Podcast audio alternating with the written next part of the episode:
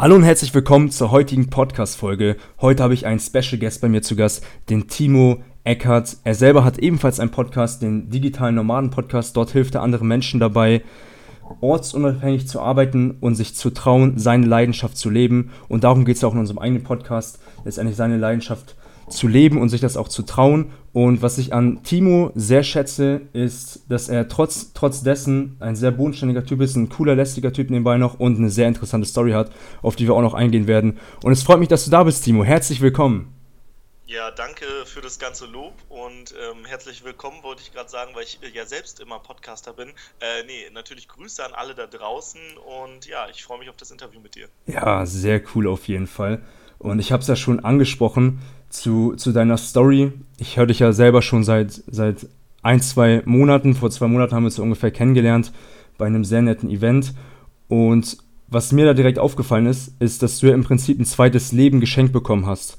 Und kannst du mal bitte von Anfang an direkt mal darauf eingehen, wieso du gerade ein zweites Leben geschenkt bekommen hast und dich da mal so schon, schon mal ein bisschen präsentieren von deiner Story her?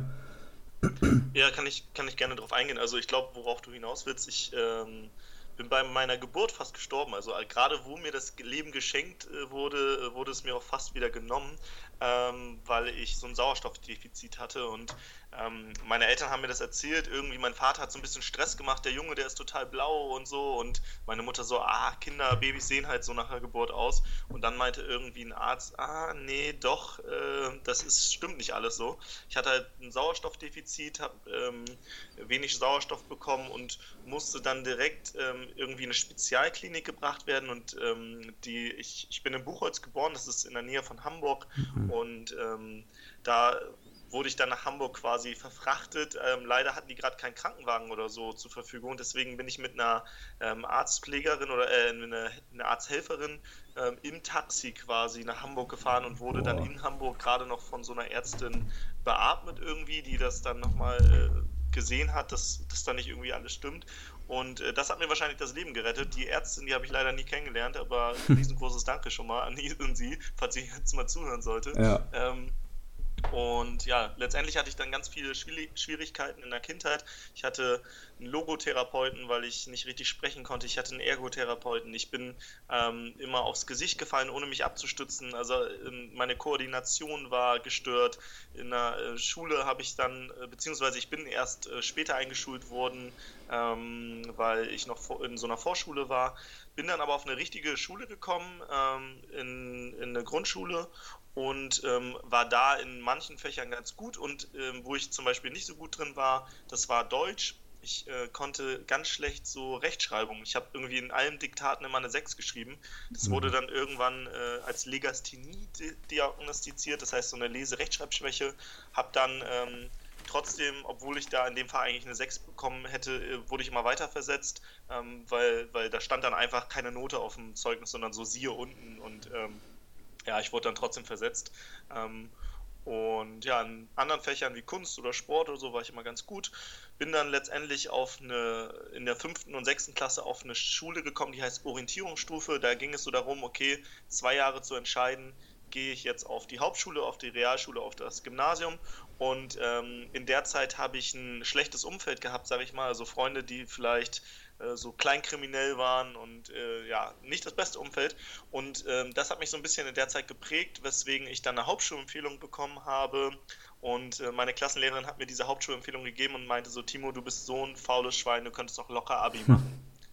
Und dieser Satz, der war so krass verankert bei mir. Ich bin dann nach Hause gegangen, habe meiner äh, Mutter das die Empfehlung gezeigt, eine Hauptschulempfehlung und sie und meinte dann, ja, aber Frau Löper, meine Klassenlehrerin hat gesagt, ich kann auch Abi machen. Und meine Mutter so, ja, ja, da steht Hauptschule und du willst mir jetzt erzählen, sie sagt Abi, also Gymnasium. Und ich so, ja, ja, hat sie gesagt. Und meine Mutter hat mir natürlich erst nicht geglaubt, bis zum Elternabend, als meine Klassenlehrerin ihr genau das Gleiche gesagt hat. Äh, ich sehe noch den Blick von meiner Mutter, als sie mich dann ungläubig anguckt und denkt so, oh, scheiße, du hattest ja doch recht.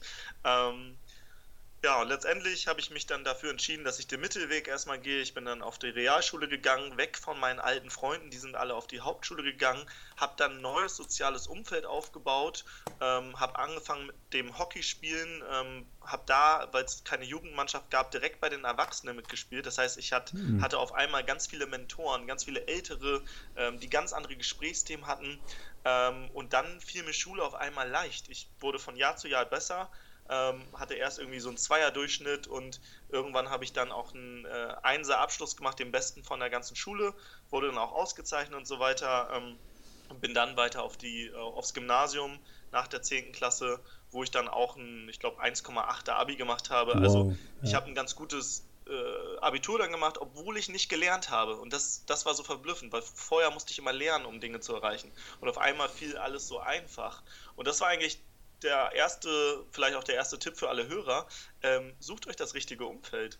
Ähm, bei mir war es dann der Hockeyverein, die Erwachsenen, auf einmal ich als 13-Jähriger, der sich mit ähm, 16- bis 30-Jährigen umgibt und äh, ganz andere Gesprächsthemen hat, der ähm, vielleicht nach dem Training nochmal zwei Stunden da sitzt und ähm, philosophiert. Mein Trainer, der war auch ein sehr, ähm, sehr neugieriger, neugieriger Mensch und sehr äh, wissbegierig und mit dem habe ich immer ganz viele Gespräche geführt und auch mit vielen anderen. Und ähm, ja, letztendlich bin ich nach meinem Abi dann noch Neuseeland, ähm, habe da noch ein Auslands, so ein halbes Jahr äh, Auslands äh, Work and Travel gemacht, also gearbeitet auf einer Kiwi-Farm zum Beispiel, habe so Kiwis gepflückt ähm, und habe dann, als ich zurück war, äh, beziehungsweise vorher habe ich schon angefangen mit so einem Aushilfsjob in einem Kletterpark und in diesem Kletterpark habe ich auch super viel gelernt. Und dieser Kletterpark hatte noch einen zweiten Bereich, und zwar Team- und Führungskräftetrainings, also für Airbus, für VW-Mitarbeiter, ähm, wo man dann so Team- und Outdoor-Übungen macht. Und auf einmal bin ich in diesen Trainings- und Coaching-Bereich reingerutscht. Erst als Assistenztrainer, weil mein Chef da irgendwie Potenzial gesehen hat, weil ich mit den äh, Gruppen ganz gut umgegangen bin. Ich habe da so schon Gruppenschulklassen erst geführt, dann irgendwann so Feuerwehr und Polizei und dann irgendwann Unternehmen. Und dann bin ich irgendwann zu meinem Chef gegangen, weil ich meinte, also ich selbst wollte mich irgendwann selbstständig machen mit diesem Trainings- und Coaching-Bereich. Und habe gesagt, ich will eine NLP-Ausbildung machen. Das ist neurolinguistisches Programmieren. Das ist so ein, äh, man kann das einfach sagen, äh, so ein Koffer aus Tools zum Thema Persönlichkeitsentwicklung und Kommunikation. Also wie kann ich mit mir selbst kommunizieren, aber auch mit anderen. Also sage ich mir den ganzen Tag, ich bin nicht gut genug, ich bin nicht, ich bin schlecht oder sage ich mir, ah, ich kann alles erreichen, was ich will. Ähm, das ist halt ein fundamentaler Unterschied. Ich glaube, darüber spre sprecht ihr ja auch ganz viel in eurem Podcast hier. Mhm. Und ähm, genau, habe dann mein Chef gesagt, ich will diese NLP-Ausbildung machen und er meinte, ah nee, NLP, das ist doch so ein Sektenkram, ähm, mach lieber mal eine systemische Coaching-Ausbildung, die habe ich auch gemacht. Dann habe ich gesagt, okay, ähm, aber die ist unbezahlbar. Also, okay, wir machen einen Deal, du kriegst die von mir bezahlt, es geht über unsere Firma und dafür arbeitest du die bei mir ab. Für ihn war das gut, er konnte mich so ein bisschen noch länger halten, weil er, glaube ich, schon gemerkt hat, ich will mich halt auch in dem Bereich selbstständig machen. Und für mich war es gut, weil ich mir sie sonst nicht leisten hätte können. Ich hätte dann einen sehr großen Kredit aufnehmen können. Ja, und dann habe ich diese Ausbildung gemacht, habe da noch weitergearbeitet, aber NLP hat mich nie losgelassen. Und äh, dann bin ich zu so einem NLP, ähm, in, in, a, in a Week heißt das, also eine Woche NLP gegangen. Das war auch so eine Mini-Ausbildung, sag ich mal. Und dort habe ich jemanden kennengelernt, und zwar Sascha Boampong. Und äh, Sascha Boampong äh, mochte mich am Anfang erst gar nicht, weil er dachte, okay, der ist so laut und extrovertiert und das bin ich ja hm. auch und es gibt hier nur einen Sheriff in der Stadt so ungefähr. Mhm. Und ähm, letztendlich habe ich irgendwann mit Sascha Impro-Theater gespielt ähm, an einem Abend. Das war so ein freiwilliger Abend, da konnte man mitmachen. Und Impro-Theater ist so ein Ding, da muss man so ein bisschen aus der Komfortzone gehen, äh, interaktiv auf Situationen eingehen, spontan sein. Und wir haben auf einmal spontan ein schwules Pärchen gespielt und uns ineinander verliebt, sage ich mal. Und letztendlich haben wir uns danach miteinander beschäftigt und mal gesprochen und gemerkt, okay, wir lesen dieselben Bücher, wir beschäftigen uns mit Persönlichkeitsentwicklung, wir beschäftigen uns mit alternativen Arbeitsformen äh, wie dem digitalen Nomadentum, also wie kann man von überall auf der Welt arbeiten. Und ähm, dann haben wir gesagt, lass doch mal was starten. Und dann haben wir einen YouTube-Channel gestartet zum Thema äh, Persönlichkeitsentwicklung und äh, dachten, wir wären jetzt die großen YouTube-Stars. Und letztendlich sind wir nach einem halben Jahr gescheitert. Wir hatten nämlich, glaube ich, nur 100 Follower und äh, ja, haben nichts gerissen bekommen, haben aber auch super viele Fehler gemacht und diese Fehler haben wir mal analysiert und haben gesagt, ey, lass doch einen Podcast starten. Und haben dann einen Podcast gestartet, den Digitalen Nomaden Podcast Ja, und den machen wir noch heute. Wurden 2017 zum, äh, für den besten Podcast des Jahres mitnominiert. Wow. Ähm, die Wirtschaftswoche wollte auf einmal was von uns, Deutschlandsradio. Und jetzt äh, mittlerweile sind wir so weit, dass wir ein eigenes Team haben, Projekte umsetzen und eine eigene Firma angemeldet haben und die jetzt schon im ersten Jahr direkt erfolgreich wurde. Ähm, ja, und das ist so meine, meine Geschichte vielleicht so einmal zum Anfang. Jetzt habe ich auch lange geredet. Mm. Jetzt, jetzt wow, sehr schöne Geschichte, sehr schöne. Ich finde deine Geschichte richtig gut. Also sehr inspirierend auch auf jeden Fall, was man letztendlich aus einem einzelnen Gedanke alles erschaffen kann. Anfangs YouTube hat nicht funktioniert, zack direkt das nächste Projekt angegangen, aus den Fehlern gelernt und danach direkt das Positive rausgezogen und umgesetzt. Das, das ist so das Mindset, was man letztendlich im Leben braucht, um Erfolg zu haben. Das finde ich sehr gut, finde ich richtig geil. Ja, wir, wir suchen auch gerade quasi, äh, wir wollen uns jetzt gerade unser, unser Team vergrößern und wir suchen gerade Leute und denen haben wir auch gesagt, ey, wir haben eine echt gute Fehlerkultur und wenn du hier zu uns kommst, dann darfst du Fehler machen, du sollst Fehler machen, weil ich glaube, so lernt man, indem man halt einfach seine äh, Fehlerzahl verdoppelt und ähm, so sind wir erfolgreich geworden, weil wir einfach uns rausgetraut haben. Wir waren ganz lange so Leute, die immer auf Seminare gegangen sind, super viel konsumiert haben. Ähm, und das war auch gut eine äh, Zeit lang, aber irgendwann ist dieser Wissensschwamm auch mal voll, da muss man ihn ausbringen und ins Handeln kommen. Und äh, dann wird man auch Fehler machen. Ähm, und das ist gut so, weil aus diesen Fehlern lernt man und wenn man nicht mit so einem Problem-Mindset daran geht und sagt, oh, ich habe jetzt einen Fehler gemacht, sondern, ey, ich habe Fehler gemacht, wie kann ich den jetzt lösen, äh, dann kann man echt einiges erreichen und ähm, das ist krass, wenn man, wenn man diese Erfahrung gemacht hat, ähm, weil vorher waren das immer nur irgendwelche Leute, die das so erzählt haben, ah, du kannst alles erreichen, du kannst alles schaffen, ähm, aber letztendlich ist es so, man muss halt dranbleiben, Fehler machen und Fehler analysieren und dann natürlich einfach Lösungen dafür finden. Mhm, ja, sehr cool. Ein, einige Unternehmen, ich weiß nicht mehr genau welches, das war ich glaube Google oder so, bietet ja inzwischen ihren Mitarbeitern auch direkt Geld an, sobald sie irgendeinen Fehler gefunden haben, der dem Unternehmen sehr viel weitergebracht hat und somit werden die Arbeitnehmer ja auch direkt angespornt, ey Leute, macht so viel Fehler, wie es nur geht. Vielleicht werdet ihr das ja auch noch irgendwann einführen, so, dass man, ey, hier, zack, kriegst kurz eine Provision dafür. Der Fehler hat uns extrem viel weitergeholfen. Auf jeden Fall sehr cool. Und noch ein anderes Thema, was du angesprochen hast, das Thema Wissen. Letztendlich ist ja so, wir, wir lernen ja, um zu verlernen und Wissen ist ja auch statisch und man sollte sich in seinem Wissen eben nicht zu krass verharren und nur an dieser, an, an dieser einen Stelle sein und sich nicht mehr weiterentwickeln und sagen, so, jetzt bin ich praktisch ausgelernt und man sollte immer so ein ewiger Schüler des Lebens sein. Und wie gehst du da letztendlich vor? Wo sammelst du dein Wissen an und wie lernst du, um zu verlernen? So, was sind so deine Grundbausteine, sage ich mal, wo du das meiste Wissen herausziehst?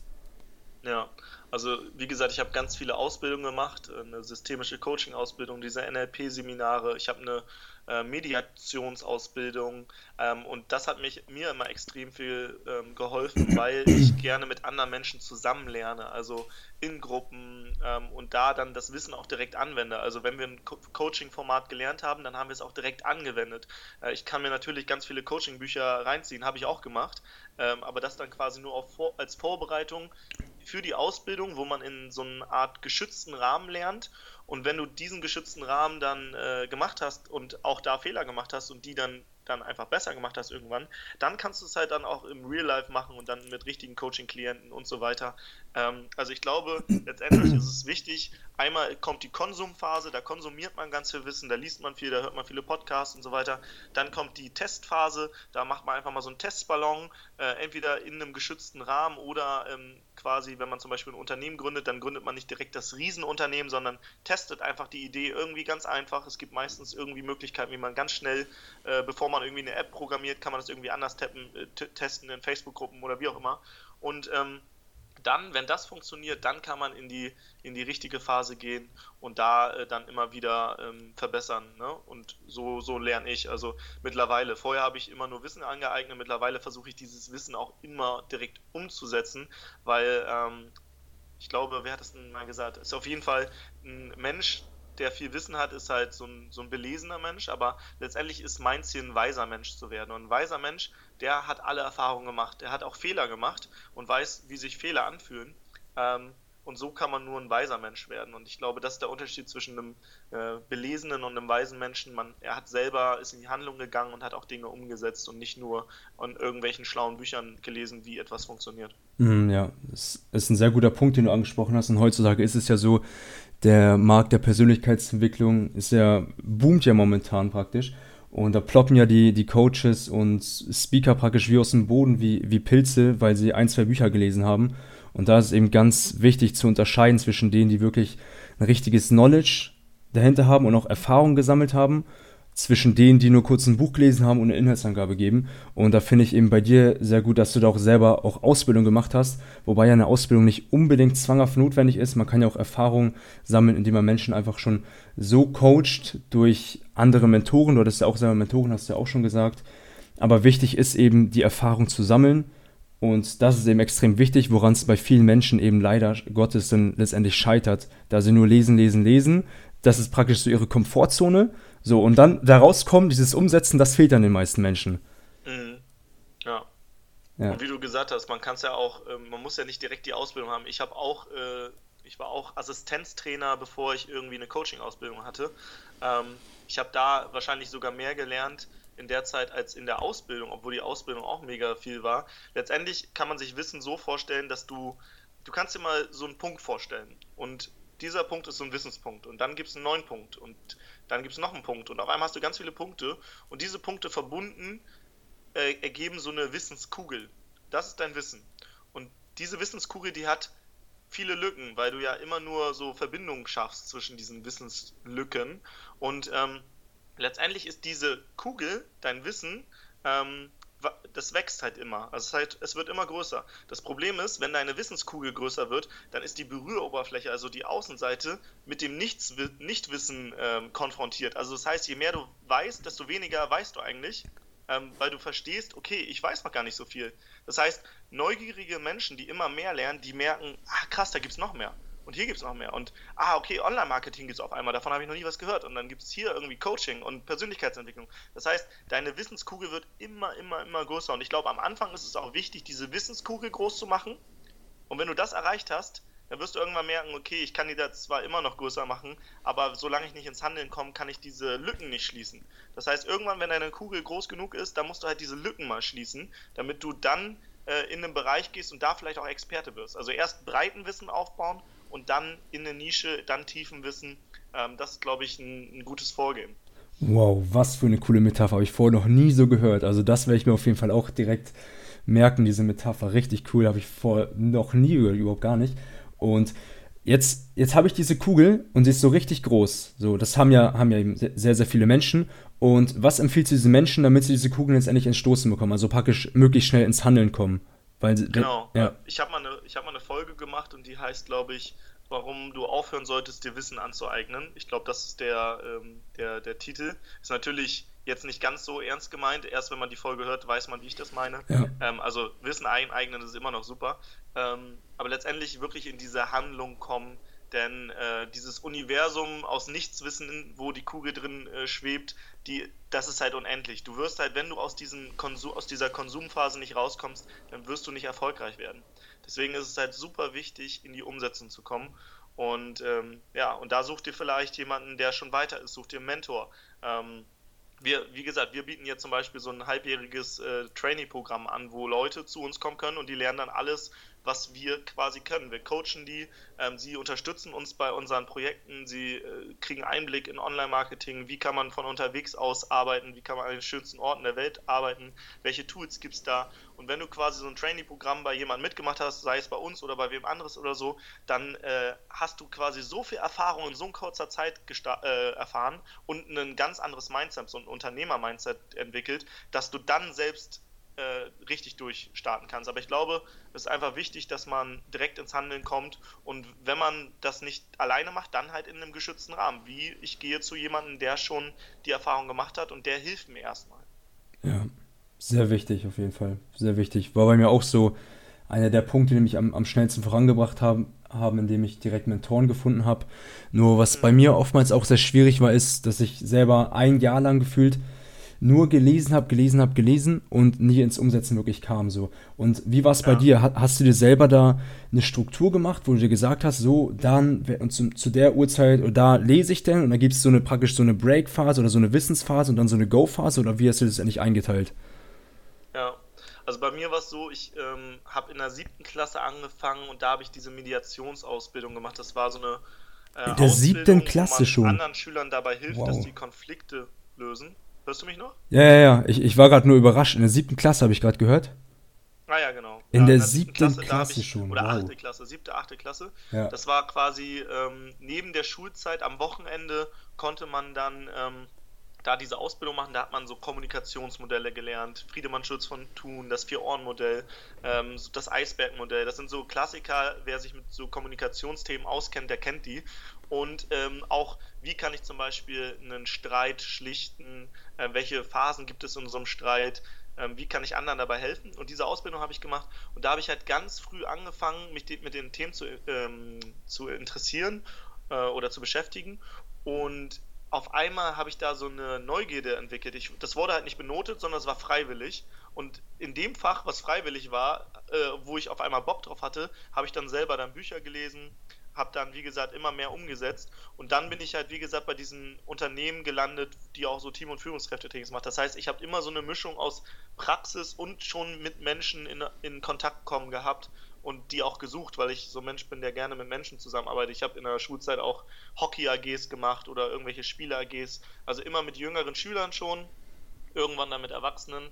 Ähm, ja, und das war ja, das war einfach so für mich klar, ich will mit Menschen zusammenarbeiten, deswegen äh, interessiert mich halt diese Themen und ja, Bücher habe ich natürlich auch gelesen, ne, so zum Thema Selbstbewusstsein oder Businessbücher. Also tatsächlich, ich habe fast nie so Geschichten gelesen, sondern immer so Dinge, wo ich auch was mitnehme. Ähm, Geschichten habe ich dann eher einen Film geguckt. So, wenn ich Harry Potter mir irgendwie die Geschichte reinziehen will, dann lese ich nicht das Buch, dann lese ich in der Zeit lieber irgendwie ein, äh, ein interessantes Buch für mich, wo ich irgendwie was mitnehmen kann und den Film ziehe ich mir halt rein, weil das sind nur zwei Stunden. So. Mhm, ja. Sehr, sehr, sehr gut auf jeden Fall, dass du das nochmal angesprochen hast. Ähm, hat, mir, hat mir selber jetzt auch kurz weitergeholfen, denn ich selber muss da in der Hinsicht auch nochmal auf jeden Fall ordentlich Gas geben, das strukturiert zu bekommen. Und ich bin mir sicher, in der Hörerschaft ist es auch oftmals so, dass da viele gibt in der Struktur und im Zeitmanagement viele Probleme haben. Und angenommen, wir haben jetzt hier einen Zuhörer hier, der sagt, okay, das hört sich alles sehr geil an. Also ich habe jetzt auch, ich habe jetzt Bock durchzustarten, meine Leidenschaft, ich habe mich vorher nie wirklich getraut. Und jetzt habe ich ebenfalls Lust, in, in, dem, in dem Bereich jetzt eben durchzustarten. Und was ist so der erste Schritt, so ein Action-Step, den du jetzt den Zuhörern mit auf den Weg gibst, den sie direkt umsetzen müssen, um diesem Ziel letztendlich näher zu kommen, ihrer Leidenschaft nachzugehen, Menschen dabei zu helfen, in irgendeinem Bereich, letztendlich als Coach, mehr im Leben rauszuholen? Mhm. Also ich würde mir erstmal über mich selbst bewusst werden. Also wer bin ich? Ähm, das heißt, ich würde einmal gucken, okay, was sind meine Stärken? Was sind die Sachen, die ich auch mit Leidenschaft tue, also wo will ich später arbeiten. Vielleicht äh, machst du auf dem Weg Dinge, die du nicht mit Leidenschaft tust, habe ich auch gemacht. Ich habe Kiwis gepflückt, das war jetzt nicht meine Leidenschaft.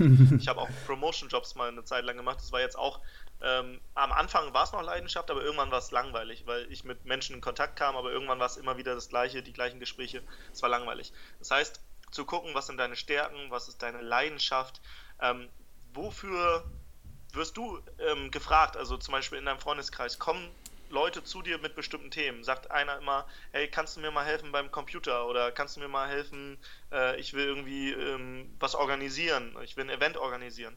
Also da siehst du vielleicht schon so ein bisschen, ah, okay, Leute kommen immer zu mir, weil ich ein, gut, ein guter Organisator werde. Dann kannst du vielleicht Eventmanager werden oder so, äh, wie auch immer. Also letztendlich ist es wichtig, erstmal ja, klar zu machen, wer bist du und was kannst du, was willst du auch.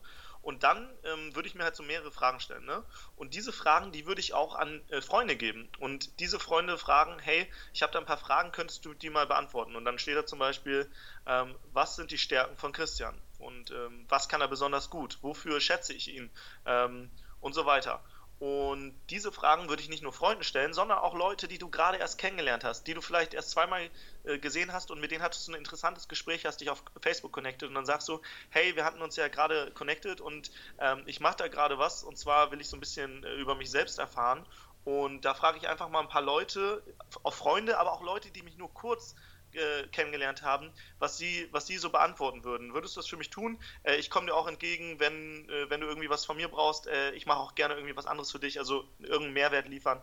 Und dann guckst du einfach mal, wenn du diese ganze Fragenbögen zurückbekommst, was ist so die Essenz daraus? vielleicht sagen immer wieder Leute, ey, du bist besonders kommunikativ oder bist besonders sportlich oder du bist begeisterungsfähig oder was auch immer. Und diese Sachen, die schreibst du mal raus und versuchst dann so einen, so einen, so einen roten Faden zu finden. Und dann wirst du dir so ein bisschen darüber bewusst, was du eigentlich kannst, weil oft können wir Dinge besonders gut. Jeder, jeder Mensch ist in irgendwas Experte. Ähm, nur wir sehen das selber nicht, weil es uns zu leicht ist. Der Fisch merkt nicht, dass er im Wasser schwimmt. Ja? Hm. Also er merkt nicht, dass er im Wasser ist, aber Wasser ist ein Element. Und ähm, du musst einfach rausfinden, was ist dein Element. Und letztendlich hast du wahrscheinlich schon eins. Du musst es nur noch rausfinden. Und dafür frag nicht nur dich selbst, sondern frag auch andere, weil so eine Außenperspektive ist immer wichtig. Ähm, jeder Mensch braucht Leute, die nochmal eine Außenperspektive geben, Mentor, Freunde, Verwandte. Ähm, genau, das ist so eine Sache, die ich auf jeden Fall machen würde. Ja, sehr gut. Dann wisst ihr Bescheid, liebe Hörerschaft. Das ist der Action Step, wo du dich jetzt am besten direkt nach diesem Interview direkt hinsetzt und alles direkt umsetzt. Wir haben es ja schon angesprochen, das Wichtigste ist die Umsetzung und damit hast du jetzt die Chance, direkt ins Umsetzen zu kommen. Also nutze sie auch bitte. ja, und du hast jetzt auch das Thema angesprochen, nämlich das Thema Selbstreflexion. Und ich frage mich bei dir, wie es denn bei dir heute aussieht, inwiefern du dich selber reflektierst. Führst du in irgendeiner Weise ein Tagebuch oder hast so ein Treffen mit dir selber, jetzt zum Beispiel jeden Tag eine halbe Stunde, wo du analysierst, hm, wie habe ich denn da reagiert und da hätte ich mal anders reagieren sollen. So, wie gehst du da letztendlich vor, dich selber zu reflektieren? Hm, ähm, ich glaube, irgendwann machst du es automatisch. Wenn du immer wieder in, in, in Coaching-Ausbildung warst und super viele Modelle kennengelernt hast. Also wenn ich zum Beispiel ein Gespräch hatte und ich merke irgendwie, da läuft gerade was nicht, dann meistens in dieser Situation reflektiere ich schon und schaue, okay, woran liegt es? Hat er vielleicht gerade meine Aussage falsch verstanden, auf einem anderen Ohr gehört? Hat er vielleicht eine andere Weltanschauung als ich? Ähm, oder wie auch immer. Und da, dann reflektiere ich eigentlich schon in der Situation und im Nachhinein kann ich ja immer nochmal überlegen, okay, äh, ich gehe nochmal noch mal einen Step raus, okay, jetzt bin ich nicht mehr in der Situation, was, was ist da, was war da zum Beispiel, was verkehrt gelaufen oder wie auch immer. Und letztendlich ähm, mache ich es auch so, ich habe ja jetzt einen, äh, einen Podcast-Buddy Sascha, mit dem ich sehr viel mache. Und Sascha ist auch, was Kommunikation angeht, ein, ein richtig krasser Typ. Und ähm, er ist quasi Mentor für ich, äh, für mich und ich bin Mentor für ihn. Und wir haben quasi so eine Art ja, äh, Goal-Buddy-Schaft, sage ich mal. Das heißt, ich würde auch jedem empfehlen, sucht euch einen Sascha. Also sucht euch jemanden, sucht euch einen der, Sascha. Ab. der genau in dieselbe Richtung gehen will. Ja. Ja, cool. Dann auch auf jeden Fall nochmal einen Sascha suchen, einen Sascha suchen, auf jeden Fall einen Buddy, der auf demselben Weg ist. Und ja. gibt es auch mal Momente, wo du dich selber coach, wo du dein eigener Mentor bist, oder suchst du dir da eher von, von außen Hilfe? Ja, also ich, ich kenne halt viele Techniken, deswegen äh, zum Beispiel, wenn ich jetzt mir meine Werte bewusst werden will, dann mache ich da zum Beispiel selber auch Techniken oder so. Ähm, ich glaube, das, das sind so Sachen, die, die mache ich auch selbst. Aber es ist auch immer gut, wenn man nochmal jemanden von außen reinholt. Und selbst zum Beispiel, wenn ich sage, Sascha ist jetzt jemand, der von außen drauf guckt, selbst Sascha und ich sind ja wieder auch ein System, wo jetzt nochmal auf dieses System jemand von außen gucken muss. Das heißt zum Beispiel, ich habe auch eine Online-Mastermind mit erfolgreichen Unternehmern, ähm, die sind alle, alle schon deutlich weiter als ich. Ähm, und ähm, dann treffe ich mich zum Beispiel, also wir waren zum Beispiel auf einer Workation, das heißt, wir machen so Urlaub und arbeiten. Gleichzeitig waren wir ähm, mit einem von uns, äh, quasi aus dem Team, Andreas, und jemanden, der ist ähm, Unternehmer und der war auch dabei, ist ein befreundeter Unternehmer, den wir auch auf einem Seminar kennengelernt haben. Und auf dieser Vacation hat man dann eine Woche Zeit, wo man einmal Sachen schafft, die man vielleicht sonst nicht geschafft hat und man reflektiert sich gegenseitig. Ne? Also ich erinnere mich an eine Situation, da saßen wir irgendwie nachts äh, bei 30 Grad oben auf der Terrasse irgendwie. Es war schon dunkel, hm. aber es war noch mega warm, haben da einen Wein getrunken und dann geschaut, okay, ähm, wie, was müssen wir neu strukturieren ähm, und da haben wir nochmal eine Außenperspektive von dem Unternehmer bekommen. Ähm, und sowas würde ich halt immer wieder machen, also immer wieder andere Leute drauf gucken lassen. Ähm, und ähm, ob du es dann umsetzt, was derjenige dir sagt oder nicht, das ist ja dir überlassen, aber immer wieder Außenperspektiven zu holen. Ähm, also so Fremdwahrnehmung, weil die Eigenwahrnehmung ist meistens anders. Mm, ja, sehr wichtig, nicht nur seine eigene Einschätzung, sondern auch von, von außen auf jeden Fall mit einzunehmen. Und eine Frage, die mir jetzt auch schon wieder in den Sinn kommt, ist folgende Frage. Und zwar frage ich mich, was ist so einer der größten Tiefpunkte in deinem Leben gewesen und wie hast du es geschafft, da letztendlich rauszukommen? Ja, ich erinnere mich an einen äh, krassen Tiefpunkt. Ich habe ja gesagt, ich habe äh, mein Abi in, in so einer idyllischen Stadt gemacht, Schneewerding heißt die, in der Lüneburger Heide. Und ähm, ich habe ja einen super Abschluss gemacht und alles, alles war gut zu der Zeit. Ähm, es war dann kurz vorm Abi und ähm, ich habe mich gefragt, okay, wie mache ich jetzt weiter? Und ähm, da dachte ich ähm, mit meiner damaligen Freundin, die, mit der war ich fast drei Jahre zusammen. Äh, wir werden jetzt irgendwo in eine Stadt gehen, zusammen studieren und danach irgendwie uns ein Haus bauen und Kinder kriegen und einen Hund, dieses klassische Familienleben leben. Mhm. Und äh, von einem auf den anderen Tag ist sie zu mir gekommen und meinte, Timo, es ist aus, du weißt genau warum. Und die Wahrheit war, ich wusste nicht wieso. Also es war auf einmal aus. Ähm, ja, und letztendlich ähm, war es dann so, ich bin richtig im Boden versunken. Ich habe, glaube ich, ein ganzes Wochenende gegen mein Kopfkissen geheult, weil das war, meine große Liebe, meine erste Liebe. Und ähm, dann kam ein Kumpel zu mir und meinte, ey, Timo, ähm, Philipp und ich, also ich, ich war dann in dem Fall Lukas, also Philipp und Lukas, wir wollen, äh, wir wollen nach Neuseeland und äh, würden dich gern mitnehmen. Und da meinte ich so, okay, Neuseeland. Und letztendlich dachte ich so, okay, ich, was brauche ich jetzt so nach so einer Trennung? Abstand. Und Neuseeland ist so der weit entfernteste Ort auf der Welt. Das ist ein ganz guter Abstand. Das heißt, ich bin erstmal nach Neuseeland gegangen und hatte dann ein halbes Jahr die geilste Zeit meines Lebens. Und ähm, darauf, daraufhin habe ich auch gemerkt, egal was für einen Tiefpunkt du hast, jeder Tiefpunkt ist halt nur eine Station und es folgt immer ein Hochpunkt, jedes Mal. Und nach dem Hochpunkt wird wahrscheinlich auch ein Tiefpunkt wiederkommen. Das heißt, wenn du dich von diesen Tiefpunkten, wenn du weißt, es kommt bald ein Tiefpunkt, wer, was auch immer, nicht so niederschmettern lässt, weil du halt weißt, es kommt auch wieder ein Hochpunkt, dann kannst du halt ganz anders an, an Probleme rangehen. Also man wird viel lockerer.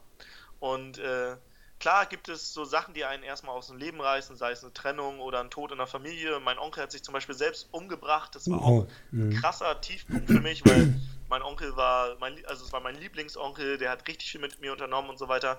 Und der hatte aber halt auch Baustellen. Im Nachhinein kann ich das reflektieren. Zu dem Zeitpunkt war ich neun, da konnte ich es nicht. Ähm, der hatte auch ganz viele Baustellen und äh, deswegen hat er sich auch letztendlich irgendwann umgebracht. Und äh, nach außen hin hat er so eine Fassade gewahrt. Und ich glaube, durch so eine Ereignisse kann man halt wachsen. Weil passiert ist es letztendlich eh. Also soll ich jetzt mein ganzes Leben lang rumheulen und in Trauer leben? Oder sage ich mir, okay, Trauer ist okay, kann man auch eine Zeit lang haben, aber irgendwann muss man auch weitermachen. Und ich glaube, das ist halt wichtig, dass man merkt, nach jedem Tiefpunkt folgt auch ein Hochpunkt. Ja, sehr schön, dass du da das ist, ist ja eins der, der kosmischen Gesetze, das, das Gesetz des Rhythmus auf jeden Fall erwähnt hast, ist sehr wichtig zu beachten. Wir haben ja so sieben Gesetze im Universum und das ist eins dieser, Univers Univers ein, eins dieser universellen Gesetze und ob, wir, ob man glaub, daran glaubt oder nicht. Es ist letztendlich so, wenn man das rückwirkend beobachtet, habe ich bei mir selber gemacht, ist es mir selber auch aufgefallen, wo ich mir dachte so, wow, krass, das sind wirklich Gesetze, die für jeden Einzelnen gelten. Das ist ja. schon ziemlich interessant, als ich das da, davon erfahren habe. Und hast du dich selber auch schon mal mit den, mit den sieben Gesetzen näher auseinandergesetzt oder eher weniger? Also meinst du zum Beispiel Gesetz der Anziehung, genau. ähm, Gesetz vom Ernten und Sehen oder Sehen und Ernten und so weiter? Ja. Ja, ja, genau. Ich weiß jetzt nicht, ob ich alle sieben aufgezählt bekomme, aber genau, das sind so Dinge, wenn man die verstanden hat, dann äh, kann man die auch wieder verknüpfen in, in seinem Leben, seinem Alltag, in der Kommunikation mit anderen Menschen, super wichtig. Mhm, auf jeden Fall, auf jeden Fall. Und welche Erfahrungen hast du letztendlich durchs Reisen alle gemacht, da du ja auch auf viele Menschen, verschiedene Menschen get get getroffen bist? Hat es letztendlich auch da maßgeblich dafür beigetragen, dass du auch in dem Sinne auch sehr gut in der Kommunikation bist und auch sehr viel Menschenkenntnis hast, nehme ich mal an. Ja, also ich mittlerweile würde ich es auch behaupten. Früher hätte ich vielleicht Angst gehabt, dass man, äh, dass ich jetzt nicht, nicht perfekt bin und deswegen kann ich das noch nicht sagen. Aber letztendlich bin ich, glaube ich, ganz gut in, in der Kommunikation. Ähm, letztendlich, was ich gemerkt habe, ich war in Neuseeland und ich hatte eine richtig geile Zeit. Die Leute sind zu einem gekommen, wenn man da mit einer Karte durch äh, Auckland gelaufen ist, dann sind sie zu einem und sagen, ey, woher kommst du, wohin willst du, ich kann dir weiterhelfen, wie brauchst du Hilfe und so. Also ganz anders als in Deutschland. Ich habe super viele Erfahrungen gemacht. Ich bin irgendwie von Wasserfällen gesprungen, auf Gletscher, Gletscher und Berge bestiegen, habe einen Fallschirmsprung gemacht, ähm, habe super krasse Natur gesehen und dann komme ich zurück nach Deutschland und sitze in der U-Bahn und gucke in diese toten Zombie-Gesichter, die gerade auf dem Weg zur Arbeit sind. Und dann oh. dachte ich, Timo, so willst du nicht enden. So will, so will ich nicht enden. Und da habe ich mir halt dann Ideen, äh, habe ich halt geguckt, okay, was kann ich tun, ne? Zum Beispiel mich selbstständig machen in diesem Coaching-Bereich und so weiter. Und habe dann halt diese Seminare besucht und irgendwann bin ich halt auch äh, durch, dadurch, dass ich Sascha kennengelernt habe, immer mehr auf diese ortsunabhängigen ähm, Modelle, Arbeitsmodelle gekommen. Also das heißt, ich kann von überall auf der Welt mit einem Laptop am Strand quasi arbeiten, wenn man jetzt so das Klischeebild nehmen will.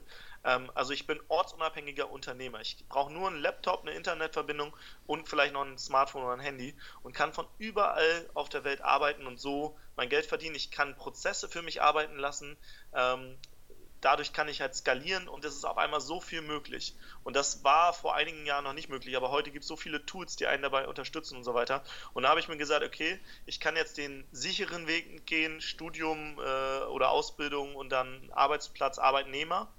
Ähm, oder ich gehe halt den harten Weg, aber letztendlich muss man sich quasi am Anfang als Unternehmer anstrengen, um dann ein richtig geiles Leben später zu führen. Und äh, bei uns hat es, glaube ich, zwei Jahre gedauert, bis wir wirklich richtig erfolgreich wurden. Ähm, also zwei Jahre, wo ich auch, äh, wie gesagt, Nebenjobs gemacht habe und so weiter. Ähm, aber das war es wert. Also es war es auf jeden Fall wert. Und das Ding ist, wir hatten halt diesen Traum und haben daran festgehalten. Und ich glaube, das ist wichtig. Man muss halt einen Traum haben und auch daran festhalten. Und ja, das, das waren so die Erfahrungen, die ich gemacht habe, äh, dadurch, dass ich auch gereist bin und unterschiedliche Kulturen kennengelernt habe. Ähm, einmal eine fröhliche, eine fröhliche Kultur und dann einmal eine, wir sind in Deutschland und meckern über alles. Ähm, jetzt, um das mal ganz, ganz krass auszudrücken, natürlich ist nicht jeder Deutscher jemand, der meckert, aber mhm. es gibt da schon Unterschiede in den Kulturen. Ja, auf jeden Fall. Da muss auf jeden Fall bei, bei dir ein Schock da gewesen sein. Zack, von, von Neuseeland hier direkt wieder in Deutschland zurück. Ein totaler Schock muss das sicherlich bei dir ausgelöst haben. Ähm, da gehe ich sehr stark von aus. Ich selber werde auch auf jeden Fall noch sehr viel reisen und da motiviert es mich umso mehr zu hören, wie schön es in Neuseeland ist und all die Orte.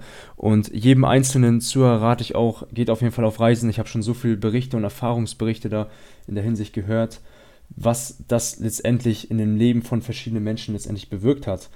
Und ja. du warst ja selber auch mal Student, du hast ja selber auch studiert und mhm. weißt ja insofern so, wie, wie es letztendlich, wie das Leben als Student ist. Und hast sicherlich oh ja. auch sehr viel Kontakt mit anderen Studenten gehabt. Und angenommen, wir haben hier jetzt jemanden, einen Studenten, der jetzt zuhört und sich denkt, wow, ist das cool, von, von Neuseeland aus arbeiten, ortsunabhängiges Arbeiten, mein eigenes Business von China, Russland, Neuseeland, Australien, USA, wo auch immer ich auch sein will, letztendlich zu führen. Aber der Mut fehlt letztendlich noch, diesen Weg einzuschlagen. Der Sicherheitsgedanke ist noch zu stark. Was würdest du diesem einen Studenten sagen, um ihm möglichst viel Mut auf den Weg zu geben, um dieses Ziel letztendlich zu erfüllen, ortsunabhängig arbeiten zu können? Ja. Ich mache es mal andersrum. Ich mache jetzt mal die Schocktherapie. Und zwar habe ich letztens in einem Buch ein Zitat gelesen und das war von Randy Gage. Und der sagt, Safe is the new risky. Also Sicherheit ist das neue Risiko. Denn viele Menschen waren früher, ähm, oder wenn du deine Großeltern fragst, die sagen, ah, mach einen sicheren Job, mach eine Ausbildung, geh in ein Unternehmen, das ist sicher. Aber ich sage, die Zeiten haben sich geändert und äh, heute kannst du von einem auf den anderen Tag gekündigt werden. Ich habe im letzten Jahr mehrere Leute mitbekommen, die einfach rausgeschmissen wurden. Da wurde eine ganze Abteilung einfach und tschüss. So, also als Arbeitnehmer bist du abhängig in einem Abhängigkeitsverhältnis. Das heißt, du bist nie sicher, weil du immer angewiesen bist auf jemand anderes. Das heißt, ähm, du bist quasi der Beifahrer und der Fahrer entscheidet, was passiert, ob er den Unfall baut oder nicht. Wenn du das Lenkrad selbst in die Hand nehmen willst, dann würde ich sagen, werde Unternehmer, weil als Unternehmer ist das Positive, du kannst dir mehrere Unternehmen, mehrere Standbeine aufbauen. Das heißt, ähm, du hast quasi immer mehrere Auswege. Wenn jetzt ein Unfall auf dich zukommt oder du da nicht reinrasen willst, hast du immer mehrere Fluchtwege und nicht nur einen. Ähm, deswegen ist das eine Sache, die, die ich gut finde. Wenn du aber sagst, du bist im Angestellten super happy, dann kannst du auch das machen. Aber ich glaube, in den nächsten zehn Jahren wird sich einiges ändern. Wir werden eine riesengroße Arbeitslosigkeit bekommen ähm, durch die Technik, also durch die Digitalisierung, durch die Technik, durch das Internet of Things, was kommt, durch 3D-Druck, durch ähm, Automatismen, die entstehen, ähm, wird so viel, so viele Arbeitsplätze wegfallen. Ähm, ich sag mal, Lehrer und Erzieher und so wird es immer noch geben, aber ähm, ganz viele andere Jobs werden wegfallen. Also wer noch denkt, irgendwie, er kann, ähm, weiß nicht, Taxifahrer oder so sein, äh, hm. der hat halt in ein paar Jahren Schwierigkeiten, weil es selbstfahrende Autos gibt. Und äh, du hast zum Beispiel ein selbstfahrendes Auto und während du arbeitest zum Beispiel zu Hause, fährt dein selbstfahrendes Auto Taxi für dich und das heißt, du hast eine zusätzliche Einnahmequelle. Also jetzt mal, um ganz freakig zu werden. Ja. Das heißt, ich glaube, es ist wichtig, ähm, sich einfach ähm, mehrere Standbeine aufzubauen. Und das schafft man nur, indem man ausprobiert. Und da sind wir wieder bei ins Handeln kommen, Fehler machen und einfach ja, viel ausprobieren. Ich glaube, wenn du 100 Sachen ausprobierst, dann werden auch zwei, drei Dinge klappen. Und ähm, einfach schnell sein, schnell experimentieren, testen und äh, wenn Experiment glückt, dann äh, weitermachen mit dem Experiment und nebenbei neue Experimente aufbauen. Und wenn eins schief geht, dann sagen, okay, woran lag's? Kann ich das verbessern? Ja, dann mache ich's. Wenn nein, dann nächstes Experiment. Also eigentlich muss man dieses Lean Startup Prinzip, ne? also dass du schlank und schnell startest und nicht in so nicht in so starren Systemen denkst. Also ich mache jetzt einen Beruf, den mache ich bis Ende des Lebens. Das war mal vor einer langen Zeit und das hat da auch gut funktioniert, aber heute funktioniert das leider nicht mehr so gut. Deswegen muss man darauf äh, reagieren und letztendlich ähm, habe ich in einem Interview äh, mit einer Expertin gesprochen, die meinte, es kommt dann eine Riesenwelle auf uns zu und du hast jetzt zwei Möglichkeiten. Entweder du surfst die Welle oder du wirst von ihr überrollt werden. Und ich bin halt ein Fan, der gerne Spaß hat und ich glaube, Surfen macht Spaß. Deswegen hole ich mein Surfbrett raus. Ich kann auch nicht surfen, aber ich versuch's und ich trainiere, bis ich es kann. Und es noch mehr Spaß macht es, wenn man mit einer ganzen Crew surft und viele Leute aufs Surfbrett holt, ähm, anstatt von der Welle überrollt werden. Also es gibt jetzt, glaube ich, in den nächsten Jahren zwei, also es wird immer krasser, so eine ähm, Leute, die, die sich weiterentwickeln, persönlich und beruflich, und Leute, die einfach so ähm, ja, allen anderen das überlassen. Ähm, und da musst du dich jetzt einfach entscheiden, auf welcher Seite willst du sein. Und egal für welche Seite du dich entscheidest oder wenn du dich nicht entscheidest, ist es auch eine Entscheidung. Ähm, von daher war das jetzt so, sozusagen meine Schocktherapie. Wow, wow, ich krieg Gänsehaut, ich, ich, ich krieg das lächerliche aus dem Gesicht. Boah, richtig. Also wenn du, wenn, wenn dir jetzt als Student oder wo du auch immer stehst, jetzt noch der Anreiz fehlt, endlich in die Umsetzung zu kommen und durchzustarten, dann kann dir auch sonst keiner weiterhelfen. Das ist krass. Also drei, nee, zwei Sachen, die ich mir jetzt gemerkt habe. Einmal das Zitat Safety is when you're risky und die Metapher fand ich auch schon die zweite Metapher, die ich heute in diesem Interview sehr schön fand, ist letztendlich, möchtest du an der Oberfläche rumplätschern oder möchtest du der Surfer deines Lebens sein? Und ich rate dir, entscheide dich für der Surfer deines Lebens zu sein. Und selbst wenn du an der Oberfläche noch herumplätschern solltest, dann tu das Beste dafür, da rauszukommen und ab aufs Surfbrett und rein in die Welle. Ja, sehr cool. Sehr gut, auf jeden Fall. Und hast ja auch schon direkt angesprochen, eine meiner Fragen, die ich gestellt hätte, wäre, was du denkst, was letztendlich in den nächsten zehn Jahren auf uns zukommen wird. Und das hast du ja schon sehr breit gefächert beantwortet. Hättest du sonst noch irgendwas dazu zu ergänzen zu der Frage? Ja, also ich, ich, also das, wir können da mal ein ganzes Interview zu machen. Ich habe mit Tobias Beck über die Entwicklung in zehn Jahren gesprochen. Da sind wir auf einiges eingegangen, auf Bildung, auf Grundeinkommen zum Beispiel. Ich bin davon überzeugt, dass das Grund, Grundeinkommen kommen wird. Ich weiß nicht, ob es in Deutschland in den nächsten zehn Jahren kommen wird, aber es wird in ganz vielen anderen Ländern schon mal kommen. Deutschland ein bisschen später wahrscheinlich, ähm, weil wir da, wir haben so einen ganz hohen Wert Arbeit und Grundeinkommen würde ja dafür sorgen, dass auf einmal ganz viele Leute Geld bekommen, obwohl sie jetzt auch nicht zwingend arbeiten. Und ähm, naja, aber es gibt so Studien, die sagen, dass in 10 Jahren oder, oder 2030, also in 13, ja, 12 Jahren, in 12 Jahren ähm, die Arbeitslosigkeit bei ungefähr 50 Prozent liegt. Und wenn es dann kein Grundeinkommen gibt, dann gibt es, glaube ich, ganz viele soziale Ausschreitungen. Deswegen bin ich davon überzeugt, dass sowas zum Beispiel auch kommen wird. Wow, ja. Also habe ich selber mich noch nicht so stark damit befasst auf jeden Fall ein interessantes Thema, sich damit schon mal so auseinanderzusetzen mit der eigenen Zukunft, was letztendlich auf einen zukommt und sich da letztendlich auch mal Gedanken drüber zu machen. Ja, sehr wichtig, das zu, das zu wissen. Und bevor ihr jetzt letztendlich viele Fehler macht und diese Fehler dann auch letztendlich, na, bereuen tut ihr sie nicht, ihr wisst ja inzwischen, werdet daraus lernen, aber sicherlich kann euch Timo den einen oder anderen Fehler ersparen und deswegen meine Frage an dich ist, was waren so einer der größten Fehler, den du gemacht hast, aus dem du am meisten letztendlich lernen konntest? Mhm, mhm, okay. Oh, da sind so viele. ich habe so viele Fehler gemacht, keine Ahnung. Ähm, Was ist dein Lieblingsfehler so? Also ein, ein Fehler war halt einfach zu spät zu starten, obwohl es vielleicht auch im Nachhinein gut war, weil ähm, vielleicht war ich zu dem Zeitpunkt noch nicht bereit. Ne? Ich sage jetzt jemand, der auch zum Beispiel studiert, der soll jetzt nicht unbedingt direkt sein Studium schmeißen, außer er findet das scheiße, ähm, sondern vielleicht nebenbei erstmal starten, sich irgendwie selbstständig zu machen, weil wie gesagt, es dauert vielleicht zwei, drei Jahre, ähm, bis, man, bis man erfolgreich wird und von daher sollte man irgendwie ähm, ja, immer nebenbei noch so ein bisschen was machen, aber das ist ja kein Problem. Ähm, was war denn so ein großer Fehler? Ein großer Fehler. Letztendlich, das Ding ist, also ich, ich habe so viele Fehler gemacht, äh, ich, ich, ich weiß es nicht genau, was jetzt der größte ist, aber letztendlich bin ich für jeden Fehler dankbar. Ähm, und ich glaube, was ich da eher mitgeben will, ist, seid für eure Fehler dankbar. Also lernt aus euren Fehlern.